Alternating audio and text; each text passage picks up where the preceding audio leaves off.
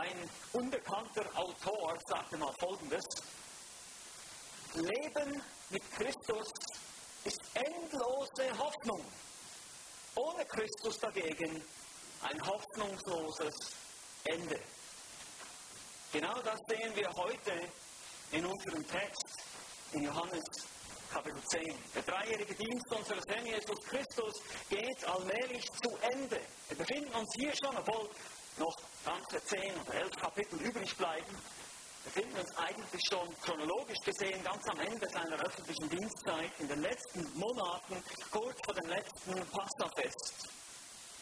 Und die ganzen letzten Texte hier in Kapitel 10 und auch Kapitel 12 stehen gewissermaßen unter dem Motto, was wir in Johannes 12, Vers 37 finden. Da heißt es, obwohl er so viele Zeichen getan hatte, vor ihren Augen glaubten sie nicht.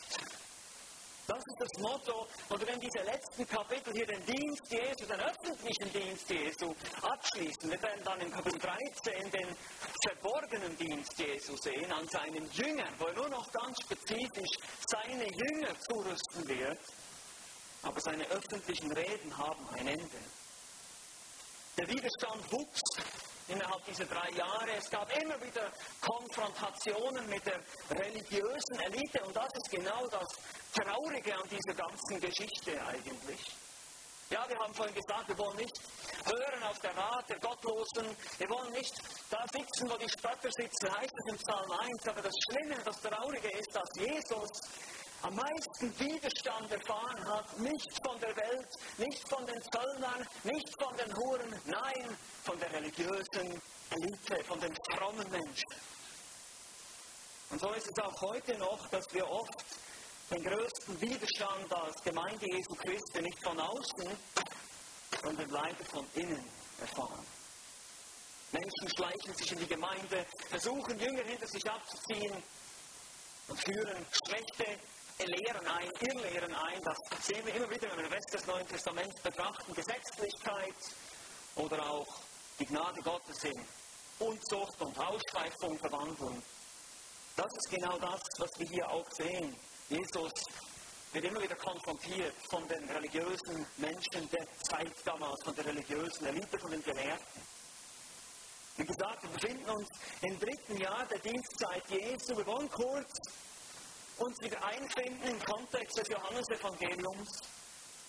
Es war die Zeit des Laubhüttenfestes in Kapitel 7, wo Jesus sich geweigert hat, nach dem Plan seiner Halbbrüder zu handeln und ans Laubhüttenfest zu gehen. Er geht dann ein bisschen später im Verborgenen, fängt Mitte des Festes an, öffentlich zu lehren und es kommt zu Kontroversen und Ablehnungen da am Laubhüttenfest in Jerusalem. Nun, Jesus stellt natürlich auch unglaubliche Behauptungen auf aus der Sicht der damaligen Menschen aus der damaligen Sicht, vor allem der religiösen Elite, er ist die Quelle des lebendigen Wassers, sagt er. Er ist das Licht der Welt. Er ist das Brot des Lebens. Er existierte bevor Abraham. All diese Aussagen hat er schon gemacht. Er sagt im Prinzip immer wieder, ich bin Gott. Aber das Interessante ist auch, dass Jesus eigentlich nie öffentlich ganz spezifisch sagt, ich bin der Messias. Warum hat er das nicht gemacht? Weil sie werden ihn jetzt wieder herausfordern hier. Sagen, sag es doch mal öffentlich, ob du wirklich der Messias bist. Eigentlich hat er das ihnen immer wieder gesagt. Und sie haben nicht verstanden. Weil sie hatten eine falsche Vorstellung vom Messias. Sie dachten, der Messias ist ein politischer Befreier. Sie dachten, der Messias wird kommen und die Römer besiegen und wird uns Freiheit geben. Und das ist teilweise wahr. Im Alten Testament sehen wir das. Aber sie verstanden nicht, was die Mission jetzt war. Er ist gekommen, um zu sterben. Und so endet Kapitel 8 auch mit dem Versuch, Jesus zu steinigen, aber auf wundersame Weise kann er entweichen. Kapitel 9 haben wir die Heilung des Blindgeborenen gesehen. Wiederum eine Message, eine Botschaft an die Pharisäer. Blinde werden sehend, Sehende werden blind. Diejenigen, die denken zu sehen, die werden blind. Diejenigen, die denken, sie haben die Erkenntnis, das sind gar nicht die Blinden. Nach mehreren Verhören kommt es erneut zur Ablehnung des Herrn Jesus und nun im Kapitel 10 spricht Jesus weiter mit den jüdischen Führern und kritisiert sie für ihr Versagen als Hirten Israels. Er baut sozusagen einen Kontrast auf. Ihr solltet eigentlich die religiösen Führer sein, ihr solltet die Hirten sein, ihr solltet euch um die Herde Israels kümmern, aber ihr habt das nicht gemacht. Und jetzt komme ich, ich bin der gute Hirte und ich bin der wahre Hirte. Wir haben das angeschaut im Kapitel 10 bis äh, Kapitel 10, Vers 1 bis 21. Und jetzt sehen wir hier wieder, wie Johannes einen Zeitsprung macht, in Vers 22, da wird Jesus den ersten 21 Vers, und wir sehen am Ende wieder, wieder abgelehnt, er wird als Besessener bezeichnet, als jemand, der einen Dämon hat. Und so heißt es hier in Vers 22, dass es nun das Fest der Tempelweihe war, es war Winter, also ungefähr zwei Monate später, vom Herbst zum Winter, das Laubhüttenfest war im Herbst, jetzt sind wir im Winter bereits. Und in dieser Zeit spielen sich noch viele andere Dinge ab, die uns zum Beispiel Lukas berichtet, die jetzt hier Johannes nicht erwähnt. Und dabei kommt es auch immer wieder zu Konflikten mit der religiösen Elite. Sie fordern Zeichen von ihm. Jesus rügt sie für ihren Unglauben. Immer und immer wieder lesen wir Lukas Kapitel 11 bis 13. Und in diesem Zusammenhang spricht dann auch hier dieser Text, die Verse 22 oder ab Vers 22 hier im Kapitel 10 des Johannes-Evangeliums.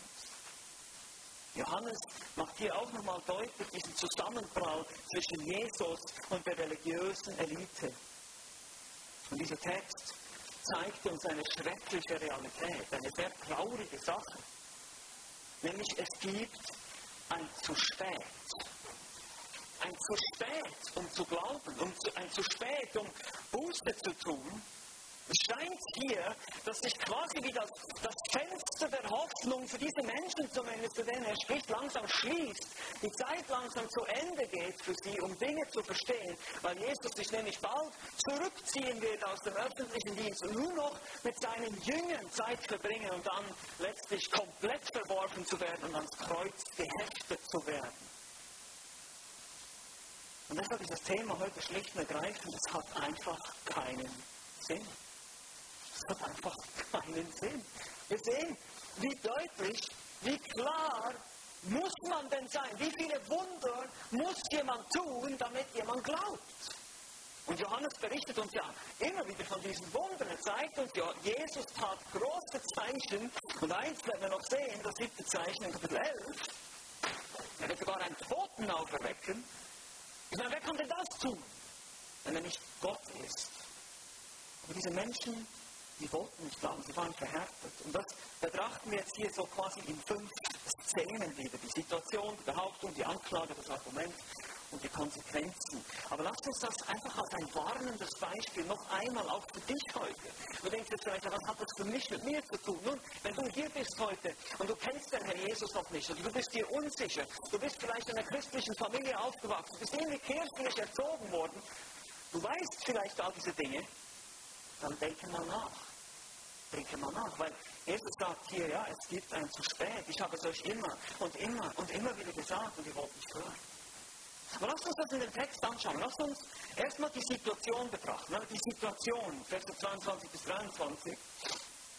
Hier heißt es, es fand aber in Jerusalem das Fest der Tempelweihe statt und es war Winter und Jesus ging im Tempel in der Halle Salomos umher. Und das Fest der Tempelweihe war ursprünglich kein Fest, welches im Alten Testament geboten wurde, sondern in der zwischentestamentlichen Zeit entstanden war, auch bekannt als Chanukka oder Chanukka oder Lichterfest, äh, findet dieses Fest statt und das feiert gewissermaßen die Wiedereinweihung des Tempels, nachdem der syrische König Antiochus Epiphanes diesen entheiligt hatte. Das geschah in der Zeit zwischen den Testamenten, also zwischen dem Alten und Neuen Testament, gewissermaßen zwischen Malachi und Matthäus.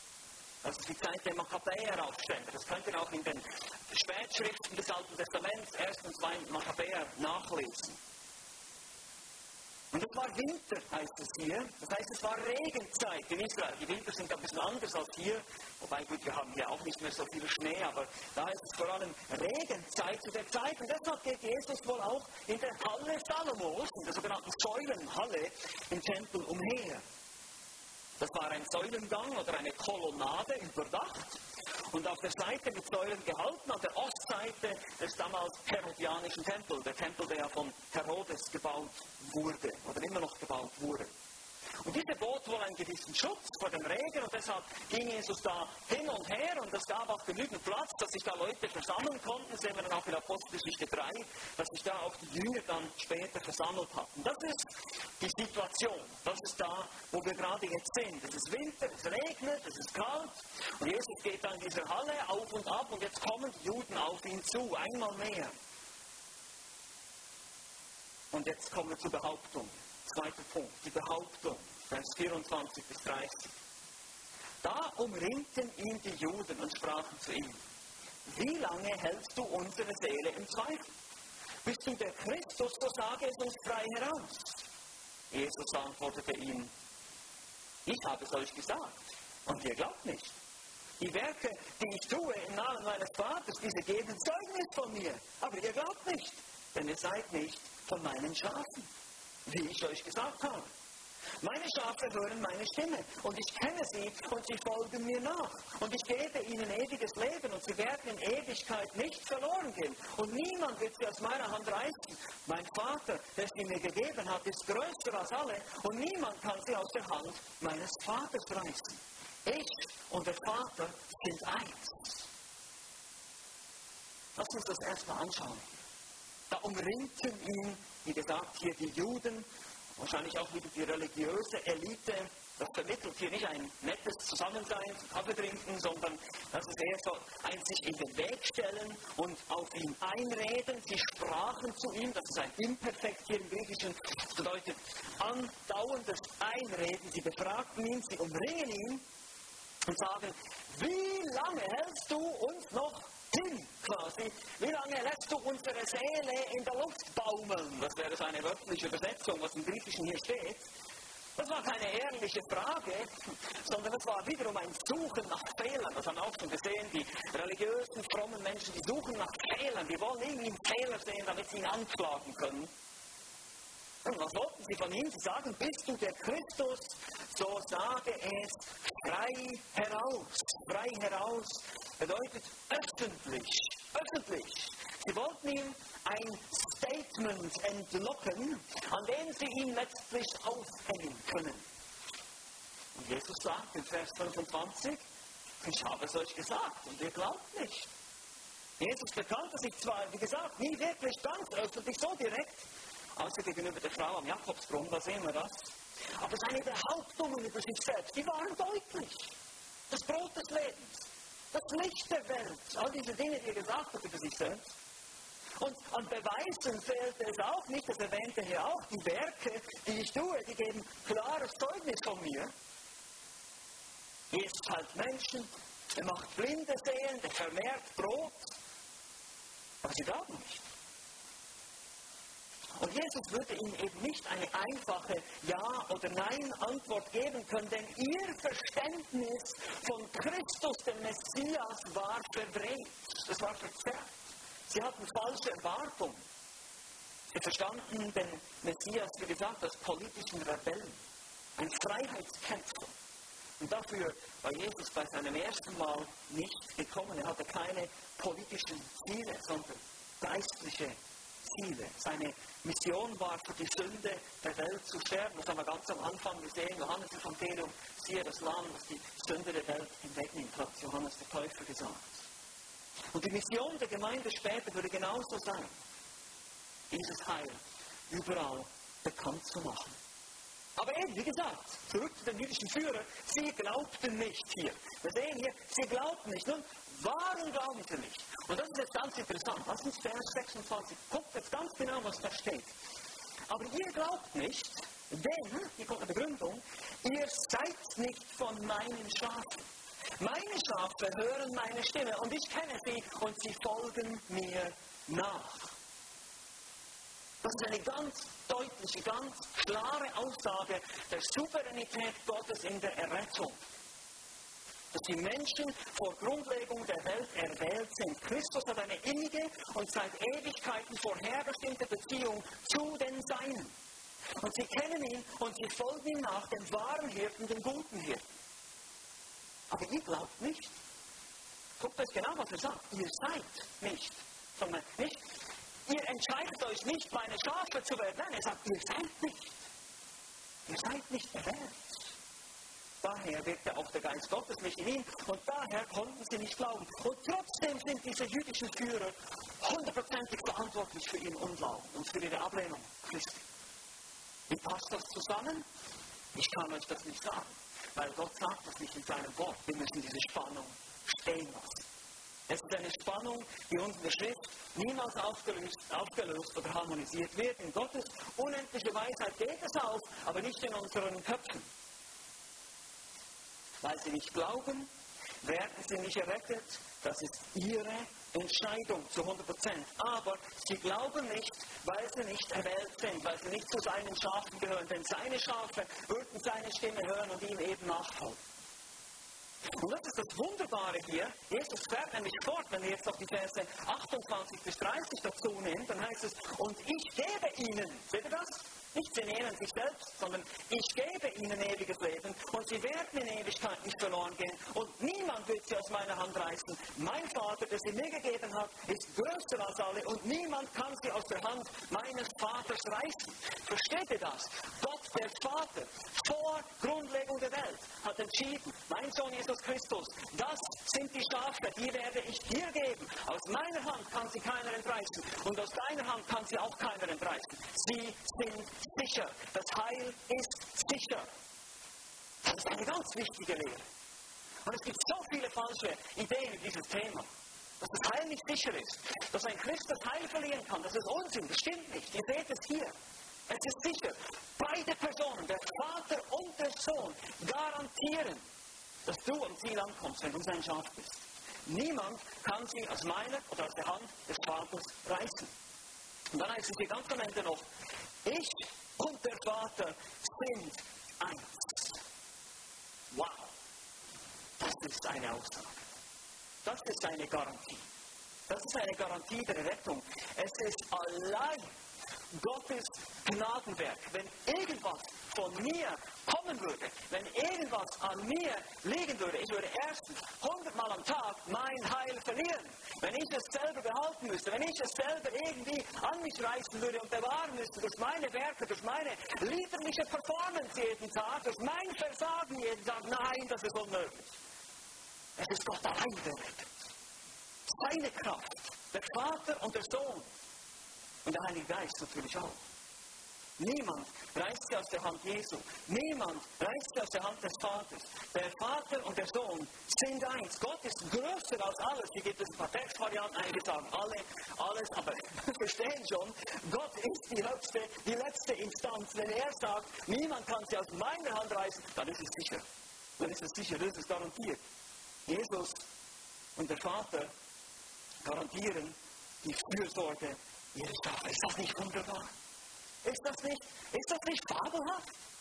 Das, meine Lieben, das ist die biblische Erwählungslehre. Sie ist ein Lebensvitamin für die Gemeinde. Und jeder, der sie ablehnt, der lehnt, der, der lehnt ein Lebensvitamin für die Gemeinde ab. Das ist wichtig für dein Heil, für deine Heilsgewissheit, für deine Sicherheit, für deinen Trost in Verfolgung. Wir sehen das immer wieder im Rest der Schrift.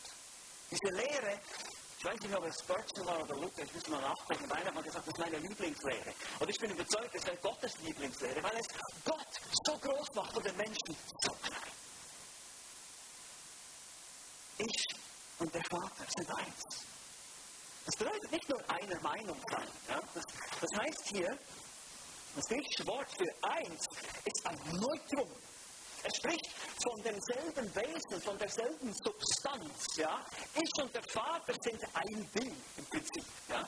Das ist ein und dasselbe, aber er sagt, wir sind. Also sind wir doch zwei Personen, aber es ist trotzdem ein Ding. Seht ihr schon wieder so ein Geheimnis? Wie geht denn das? Wie ist denn das möglich? Und ja, es ist wieder eine Spannung, wie immer in der Theologie. Es ist immer eine Spannung. Es, ist, es sind zwei Personen, aber es ist ein Gott. Wir wissen am Ende sind sogar drei Personen. Der Heilige Geist ist auch Gott. Hier wird nur vom Vater und vom Sohn gesprochen, aber das ist trinitarische Lehre in Perfektion. Zwei Personen, ein Gott. Zwei Personen, eine Substanz oder ein Wesen. Eine Kategorie. Das ist genau das, was der griechische Text hier sagt. Aber er sagt wieder, ich bin Gott. Das sagt Jesus. Ich und der Vater sind eins. Und die Juden verstehen das wunderbar. Sie wollen ihn nämlich gleich steinigen dafür. Ja? Sehen wir gleich, gehen wir gleich weiter. Jesus ist Gott. Du bist sicher in seinen Händen. Ein wahrer Christ kann nicht verloren gehen. Das ist unmöglich. Wie schon gesagt, die Heilssicherheit, die Heilsgewissheit, die wächst daraus für uns, gründet sich auf dieser Lehre. Aber auch die Anwendungen über den guten Hirten, ihr könnt euch vielleicht noch erinnern, wir haben immer gesagt, die Anwendung ist immer eine Aussage über den guten Hirten. Die erfahren hier quasi jetzt eine Fortsetzung in diesem Text. Und die Fortsetzung hier ist, wir haben gesagt, höre die Stimme des Hirten, sprich mit dem Hirten, vertraue deinem Hirten. Und jetzt haben wir hier, bei deinem Hirten bist du sicher. Bei deinem Hirten bist du sicher. Wenn du ein Kind Gottes bist, wenn du verstanden hast, dass du ein Sünder bist, Gottes Gesetz nicht halten kannst und Buße getan hast und dein ganzes Vertrauen auf Rettung allein in Christus gesetzt hast, dann darfst du wissen, dass du erwählt wurdest vor Grundlegung der Welt. Ja, so ist es. So liest du das im Epheserbrief. So liest du das im Römer Kapitel 8. Du bist ein Kind Gottes, weil Gott dich zu einem Kind gemacht hat. Du bist sicher. Niemand kann dich aus deiner Hand reißen. Weder aus der Hand des Vaters noch aus der Hand des guten Hirten. Du bist erwählt, du wirst bewahrt. Und zwar durch dein Glauben. Heißt das, wir können einfach leben, wie wir wollen? Ist das eine Lizenz zum Sündigen? Nein, auf keinen Fall. Das lehrt die Schrift doch gar nicht. Nein, nein, nein, nein. Du wirst, weil du den Heiligen Geist in dir hast, du wirst gute Werke tun. Du wirst verändert werden. Das ist, was Gott dir verspricht.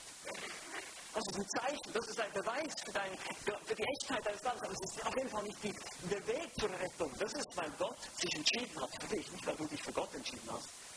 Wir in unserer Sünde, wir sind von Gott weggelaufen. Wir wollen nichts von Gott wissen, von unserer Natur her. Wir sind so verdorben, wir wollen nichts von Gott wissen. Nein, Gott hat uns gezogen, er hat uns wiedergeboren und er hat uns eben auch erwählt. Ist ganz deutlich. Beide Personen der Dreieinigkeit hier in diesem Text garantieren dir deine Rettung. Und so später sehen wir auch immer noch der Heilige Geist wird uns als Siegel gegeben, dazu kommen wir noch. Über die Lehre des Heiligen Geistes, Jesus wird seine Jünger dann auch noch belehren über den Heiligen Geist. Aber das ist als großer Trost dich, als Christ, als Gläubiger in dieser Welt. Das ist so wichtig zu verstehen. Niemand kann mich aus der Hand meines Hirten reißen. Ich kann alles verlieren. Ich kann meine Wohnung verlieren, mein Geld verlieren, meinen Job verlieren. Es kann mir alles weggenommen werden. Aber aus der Hand, aus der Hand meines Hirten kann mich keiner reißen. Das ist unmöglich. Weil Gott, der Schöpfer, der Allmächtige, garantiert dir, dass du an dein Ziel kommen wirst. Das ist wunderbare Ermutigung. Deshalb bei deinem Hirten bist du sicher. Aber wie gesagt, die Juden glauben das leider nicht. Und deshalb geht es jetzt weiter. Es hat wirklich leider einfach keinen Sinn mit den Leuten, mit denen er hier spricht. Wir haben die Situation gesehen, Behauptung. Jetzt kommen wir zur Anklage. Vers 31 heißt es, da hoben die Juden wiederum Steine auf, um ihn zu steinigen. Jesus antwortete ihnen, Viele gute Werke habe ich euch gezeigt von meinem Vater. Um welches dieser Werke willen wollt ihr mich steinigen? Die Juden antworteten ihm und sprachen, nicht wegen eines guten Werkes wollen wir dich steinigen, sondern wegen Gotteslästerung. Und zwar, weil du, da du ein Mensch bist, dich selbst zu Gott machst.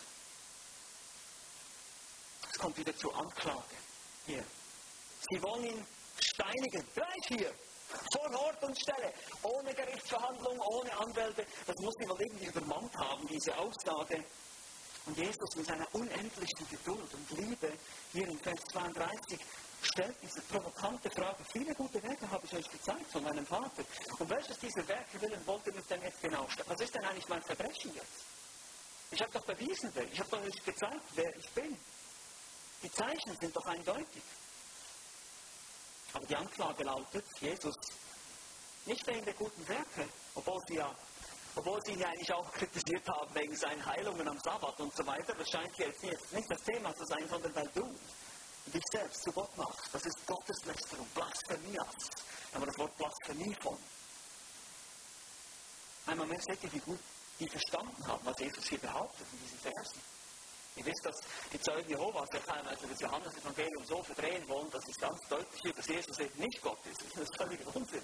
Die Aussagen sind so deutlich. Es gibt kein deutlicheres Evangelium, was darstellt, dass Jesus Gott ist. Sie verstanden ganz genau, was Jesus hier der, aus ihren Augen, in ihren Augen Mensch war, behauptete. Weil du, wenn ein Mensch bist, dich selbst zu Gott machst. Ist das nicht ironisch? Eigentlich? Sie sagen ihm, du lästerst Gott.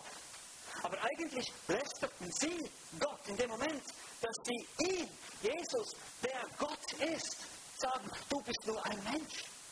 Was ist Lästerung? Lästerung ist es, weil wir Gott ablehnen, weil wir sagen, nein, Jesus war nur ein Mensch. Jesus war nur ein Prophet oder nur ein Lehrer. Das ist Lästerung. Weil Jesus ist Gott. Das ist eine Beleidigung.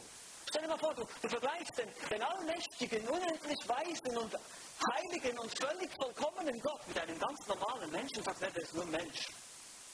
Obwohl er solche Zeichen getan hat. Genau das ist die nächste Lektion hier. Zweitens, lehne den Hirten ab und du machst ihn zum Lügner.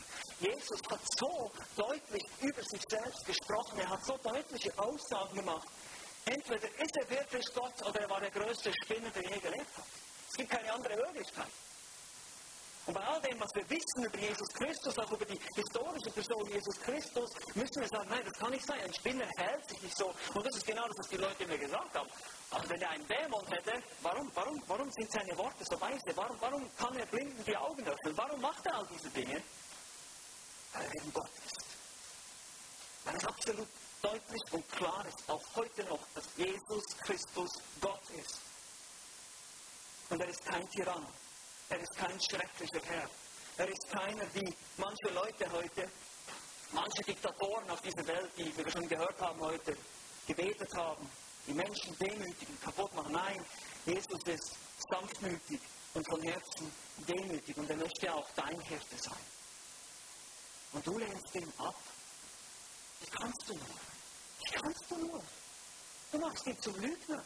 Schau ihn dir an. Schau dir Jesus Christus an und sage mir, ob es eine bessere Person gibt auf dieser Welt. Es gibt keinen einzigen. Es gibt keinen einzigen, der weiser gewesen ist, der sanftmütiger war, der besser war vom Charakter, bessere, weisere Worte gesprochen hätte. Schau auf Jesus, seine Herrlichkeit, seine Gnade, volle Gnade und Wahrheit lebt er unter uns. Genau das ist das, was Johannes uns hier in seinem Evangelium vermittelt. Schau mal, dass Gott selbst kam in diese Welt und er lebte unter uns und er war voller Gnade und Mitgefühl mit uns. Wie kannst du das nicht sehen? Und wie kannst du das nur einfach so ablehnen, so einfach vom Tisch wischen und sagen, ah, das ist doch alles Unsinn. Kannst du das nicht sehen? Oder hat es auch schon keinen Sinn mehr bei dir? Das ist die dunkle, traurige Tatsache, wie schon gesagt hier, die bei manchen Menschen tatsächlich so ist, dass sie einfach die ständigen Ermahnungen, ständigen Gottesrufe einfach zurückweisen, sagen, nein, ich will es nicht, nein, ich will es nicht, nein, und einfach so ein verhärtetes Herz bekommen, dass sie am Ende gar nicht mehr glauben können. Aber Jesus ist noch nicht am Ende hier. Wir haben gesehen, die Situation, Behauptung, die Anklage. Nun kommt viertens das Argument. Das Argument. Vers 34 bis 38. Jesus antwortete ihnen, und jetzt kommt eine ganz interessante Antwort hier, steht nicht in eurem Gesetz geschrieben, ich habe gesagt, ihr seid Götter? Wenn es diejenigen Götter nennt, an die das Wort Gottes erging, und die Schrift kann doch nicht außer Kraft gesetzt werden, Wieso sagt ihr dann zu dem, den der Vater geheiligt und in die Welt gesandt hat, du lästerst, weil ich gesagt habe, ich bin Gottes Sohn? Wenn ich nicht die Werke meines Vaters tue, so glaubt mir nicht. Tue ich sie aber, so glaubt doch den Werken, wenn ihr auch nicht mir glaubt, damit ihr erkennt und glaubt oder besser wisst, dass der Vater in mir ist und ich in ihm. Nun bringt Jesus ein interessantes Argument vor hier. Er sagt, steht nicht auch in euren Gesetzen, und damit meint er einfach das Gesetz, das ihr anerkennt, und mit dem Gesetz nimmt er hier Bezug auf das gesamte Alte Testament, weil er bezieht sich ja hier auf Psalm 82, den wir zu Anfang gemeinsam gelesen haben, Psalm 82, Vers 6. Und hier gibt es auch Debatten unter Gelehrten, worauf sich die Aussage genau bezieht. Manche denken sogar auf Engel, aber die beste Auslegung hier ist wohl, dass es eben um ungerechte Richter geht, die angesprochen werden. Aber diese, diese ungerechten Richter in Psalm 82, die werden angesprochen, diese Menschen werden als Götter bezeichnet. Das ist das Argument, das Jesus hier anführt. Sein Punkt ist relativ simpel. Selbst im Alten Testament, in eurem Gesetz, das ihr ja behauptet zu glauben, ihr Pharisäer und Schriftgelehrten, werden gewisse Menschen als Götter bezeichnet, weil sie Empfänger der Offenbarung Gottes waren und so eine Art Repräsentant waren für Gottes Gesetz. Aber dann eben viel mehr, wie viel mehr den, wenn der Vater geheiligt, also beiseite gestellt hat und in die Welt gesandt hat, also Jesus Christus, wie viel mehr ihm? Wie viel mehr ist es richtig ihm, dass ich als der Sohn Gottes sage, ich bin Gottes Sohn? Das Argument geht hier quasi vom Kleineren zum Größeren. Wenn schon sterbliche Menschen als Götter bezeichnet werden, weil sie die Offenbarung Gottes bekommen haben und diese verwalten sollten und gemäß, den gemäß richten sollten, wie ist es denn bei mir? Bei demjenigen, der sich die ganze Zeit als der Sohn Gottes erwiesen hat, durch seine Zeichen und Wunder, die er tut. Hier wird ja auch wieder in Vers 37, wenn die Werke meines Vaters erwähnt, die tue ich doch. Also kann ich mich doch auch so nennen. Jesus fügt dir nicht Beweise für seine Göttlichkeit hinzu, sondern widerlegt einfach diese, diese Überreaktion der Juden. Was? Du nennst dich Gottes Sohn, jetzt wirst du gleich bescheinigt. Ja? Du musst quasi über diesen Mob stoppen hier. Wir wollen ihn gleich umbringen und sagt, Moment, in eurem Gesetz gibt es eine Aussage und die legitimiert das, was ich gerade gesagt habe. Nachdem er den Mob erstmal gestoppt hatte, offenbar uns er nicht weitergemacht, geht er nun zu weiteren Argumenten über. Und wiederum sind es die Werke. Wenn ich nicht die Werke meines Vaters tue, so glaubt mir nicht. Tue ich sie aber, so glaubt doch den Werken. Wenn ihr auch mir nicht glaubt, damit ihr erkennt und auch erkennen möget, ist ihr besser als glaubt, also erkennen und erkennen möget, dass der Vater in mir ist und ich in ihm. Einfach gesagt, wenn sich meine Worte doch so unglaublich anhören, so glaubt doch wenigstens dem, was ihr gesehen und gehört habt über mich. Blinde sehen, Lahme gehen, wir werden noch sehen. Tote stehen auf, wir werden auch noch machen. Wie viele Beweise brauchen wir denn noch? Einmal mehr. Jesus ist unwiderlegbar.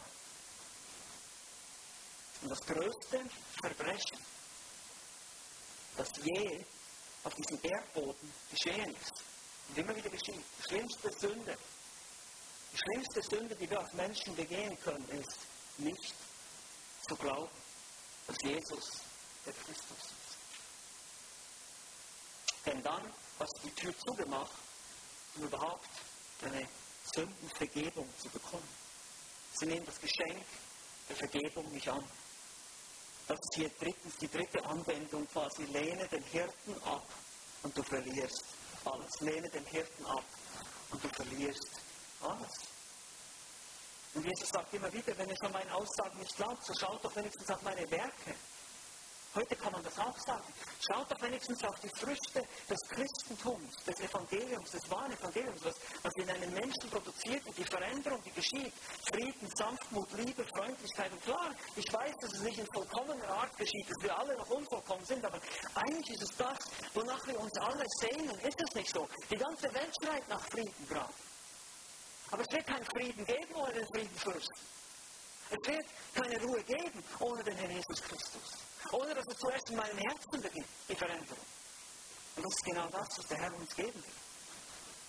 Wenn du ihn ablehnst, dann wirst du alles verpassen. Und noch viel mehr, du verpasst das ewige Leben. Und das hat wirklich keinen Sinn. Das macht keinen Sinn, das zu verpassen. Lass uns nochmal zurückgehen. Die Situation, die Behauptung, die Anklage, das Argument oder schließlich die Konsequenz. Vers 39 bis 42. Die Konsequenz. Versuchten sie ihn wiederum zu ergreifen, doch er entging ihren Händen. Und er zog wieder jenseits des Jordan an den Ort, wo Johannes zuerst getauft hatte, und blieb dort. Und viele kamen zu ihm und sprachen, Johannes hat zwar kein Zeichen getan, aber alles, was Johannes von diesem gesagt hat, ist wahr. Und es glaubten dort viele an ihn. Nun einmal mehr, Vers 39, sie versuchen ihn zu ergreifen, festzunehmen, ihn später zu verurteilen, wohl vor dem großen Rat. Doch seine Zeit ist eben immer noch nicht gekommen und er entging ihren Händen. Er zieht sich in die Gegend zurück, wo Johannes zuerst getauft hatte, heißt es hier in Vers 40. Das ist Bethanien, jenseits des Jordan. Das haben wir in Kapitel 1, Vers 28 schon angetroffen. Da wird es in der Schlacht übersetzen als Betabara übersetzt, aber eigentlich ist es besser, Bethanien zu übersetzen. Es gab damals zwei Orte, also zwei Bethanien quasi. Ein Bethanien ist das, wo Maria, Martha und Lazarus wohnen, in der Nähe von Jerusalem. Das sehen wir noch in Kapitel 11. Und dieses Bethanien hier ist jenseits des Jordan, also auf der anderen Seite und auch eher nördlich, in der Nähe von Galiläa, in einem Gebiet ähm, äh, östlich des Jordan, in einem Gebiet namens Bathanea, dessen genauer Standort heute aber nicht mehr bekannt ist. Also wir sehen, Jesus zieht sich zurück. Er ist auch aus Jerusalem, auch aus Judäa. Er ist, da jetzt, er ist schon in Galiläa abgelenkt worden, jetzt ist er in Judäa abgelenkt und jetzt geht er wieder zurück, da wo er getauft wurde. Und da fand er offenbar noch Menschen, die an ihn glaubten. Das sehen wir in Versen 41 bis 42. heißt es, viele kamen zu ihm und sprachen, Johannes hat zwar kein Zeichen getan, das ist interessant hier, ohne Zeichen, aber alles, was Johannes von diesem gesagt hat, das ist wahr. Also die glaubten einfach das Zeugnis des Johannes und das, was sie gehört haben, und sagen, ja, das muss stimmen. Und so glaubten dort viele an ihn. Dieser Glaube scheint auch tatsächlich jetzt mal echt zu sein. Sie erinnerten sich an das Zeugnis Johannes des Täufers und glaubten. Aber es ist interessant, auch hier wieder. Es sind wieder eher so Randgegenden, Randgruppen, nicht das Zentrum der religiösen Elite, wo die Menschen an Jesus glauben. Und so kommt hier der öffentliche Dienst Jesu so langsam zu einem erstaunlichen Ende. Wie schon gesagt, wir sehen da noch in Kapitel 11 und 12 vor allem der Einzug in Jerusalem und die Vorbereitungen auf das Passa, aber wir sehen jetzt diese Ablehnung, dieses Fenster der Hoffnung, das schließt sich. Diese Tür, die schließt sich langsam jetzt zu. Die Juden lehnen ihren Messiaskönig ab. Und klar, wir wissen, auch das war Gottes Plan, denn sonst wäre das Heil ja nicht zu uns gekommen, sonst würden wir heute nicht hier sitzen. Und da sind wir natürlich dankbar dafür. Aber es ist trotzdem so, dass diese Menschen damals, die hätten die Segnungen sofort haben können, aber sie haben es abgelehnt. Zumindest hier im Johannesevangelium ist das der Schluss. Lukas berichtet uns, wie gesagt, noch ein bisschen mehr darüber. Aber Johannes macht hier quasi wieder den, den Punkt, den Abschluss. Und es bleibt dabei. Wie heute auch viele, die meisten lehnen Jesus Christus ab. Aufgrund was? Ihrer vorgefertigten Meinung, die sie sich selber bestätigen. Vorurteil. Einfach kulturelle Ideen. Irgendwas, was sie mal irgendwo im Internet runtergeladen haben, keine Ahnung, auf Google gegoogelt haben und sagen, ich, das glaube ich nicht und das kann nicht sein und da, da, da. Dann sage ich, Moment, also beschäftigen wir uns doch mal mit der Materie, beschäftigen wir uns mit Jesus, beschäftigen wir uns mit seinen Aussagen, was er gelehrt hat, was er gesagt hat. Geh zur Quelle, geh zur Schrift, geh zum Wort Gottes, wenn du mehr über Jesus wissen willst. Und deshalb ist viertens die Anwendung. Natürlich lehne den Herrn zu oft ab und es wird kein Zurück für dich geben. Das ist die traurige Tatsache. Es gibt ein zu spät. Es gibt einen Punkt, wo wir nicht mehr wirken werden können. Weil ein Mensch verhärtet ist oder weil Jesus bereits zurückgekommen ist und das Gericht gebracht hat. Und das ist wichtig zu verstehen. Es sind wirklich heftige Kontraste hier, die sich aufmachen. Einerseits haben wir die, die Sicherheit und die Garantie und die Geborgenheit des Schafs bei seinem guten Hirten. Die Garantie, wie Jesus sagt, niemand reißt sie aus meiner Hand. Niemand reißt sie aus des Vaters Hand. Sie sind absolut sicher. Weil Gott der Vater oder Gott selbst die heilige Dreieinigkeit in der Vergangenheit mit sich selbst einen Ratschluss gefasst hat und gesagt hat, ich werde dir, ich der Vater, werde dir, meinem Sohn, ein Hochzeitsgeschenk machen, eine Gruppe von Menschen, die ich mir erwähle, für die du sterben wirst und für die du bezahlen wirst. Darum geht es, meine Lieben. Die ganze Heilsgeschichte ist eine Liebesgeschichte zwischen Gott dem Vater und Gott dem Sohn und seiner Braut. Und deshalb bist du sicher. Es ist Gottes Plan. Wenn du Christ bist, ist es Gottes Plan. Wenn du gerettet bist, war es Gottes Plan, nicht deiner. Wenn du Jesus nachfolgst, dann ist es Gottes Gnade. Das ist der eine Kontrast. Gibt es diese andere Seite hier, diese Dunkelheit, diese traurige Situation, wie Jesus immer wieder sagt, warum glaubt ihr nicht? Also wir sehen, die Erwählung ist nicht eine, ein Fatalismus, ein, ein, ein, ein, einfach so, Gott hat einfach entschieden, du gehst in den Himmel, du gehst in die Hölle, du gehst in die Hölle. So ist es nicht. Das ist nicht das, was die Bibel sagt. Das stimmt eben nicht. Das ist nicht wahr. Sondern Jesus, Gott selbst, kommt zu Menschen und sagt, Glaube doch, warum glaubst du denn nicht? Schau mal die Werke. Schau mal, euer Gesetz sagt doch, er, er, versucht, er bemüht sich immer wieder um diese Menschen, selbst diese, diese religiösen, sturen Menschen, die nicht glauben wollen. Er bemüht sich um sie. Sogar am Kreuz sagt er noch und betet für sie, Vater, vergib ihm, denn sie wissen nicht, was sie tun. Wir sehen das Herz Gottes hier. Oh nein, das ist kein kalter Fatalismus, Gott hat einfach bestimmt. Bam, bam, bam. So ist es nicht. Nein, Gottes Herz ist größer. Er liebt die Menschen, er gibt ihnen die Gelegenheit. Aber am Ende ist es trotzdem so, wenn jemand entscheidet, wenn jemand Christus nachfolgt, kann er es nur aufgrund der Gnade Gottes und der souveränen Währung Gottes. Und deshalb gibt es ein zu spät. Deshalb, deshalb ist es ein Risiko für dich zu warten und zu sagen, naja, ich werde warten, bis ich auf dem Totenbett bin und dann kann ich mich ja dann noch für Jesus entscheiden. Ja, ich kann jetzt noch ein bisschen, ich will jetzt noch ein bisschen Spaß haben, gerade für die jungen Leute hier unter uns ist das die große Gefahr. Naja, das ist alles so viel, ja, ich will noch ein bisschen Spaß haben, das ist schon Spaß. Nein, das ist, Sünde ist kein Spaß. Sünde macht dich kaputt, das ist kein Spaß. Glaub mir, das ist kein Spaß. Wirklich nicht. Und dann ist es, ist es leichtsinnig zu sagen, ja, ja, ich werde mich dann noch entscheiden auf dem Totenbett. Du kannst dich gar nicht entscheiden. Das ist Gottes Gnadenwerk an dir. Kannst, hast du das Gefühl, du kannst einfach sagen, auf Gott, jetzt, jetzt werde ich mich noch bekehren. Das kannst du gar nicht. Wenn Gott keine Gnade schenkt. Deshalb gehe jetzt zu Gott und flehe ihn an und sage, Herr, hilf mir. Ich kann nicht glauben, ich habe Mühe, ich habe Zweifel, was weiß ich.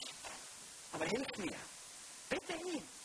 Rufe ihn an in der Not und er wird antworten. Das ist die andere Seite. Das ist diese traurige Situation, die wir jetzt hier haben in diesem Text. Es begann in Bethania, wo Johannes taufte, und es endet da, jenseits des Jordans, wo Jesus sich jetzt wieder zurückzieht. In gewisser Weise schließt sich jetzt hier der Kreis. Es bewegt sich alles in Richtung des düsteren Fazits in Kapitel 12, Vers 37 einmal mehr. Obwohl er aber so viele Zeichen von ihm getan hatte, glaubten sie nicht an ihn. Und bei ihren guten Hirten wären sie sicher gewesen. Aber sie machten ihn zum Lügner, sie lehnten ihn ab, Lehnten ihn zu oft ab und schließlich bleibt nur noch die Finsternis und am Ende die Verdammnis. Willst du das? Ist das auch dein Ziel? Oder möchtest du lieber zu einem guten Hirten kommen, bei dem du versorgt bist, bei dem du umsorgt wirst und der dich sicher an dein Ziel bringen wird? Amen. Lass uns auch gemeinsam beten.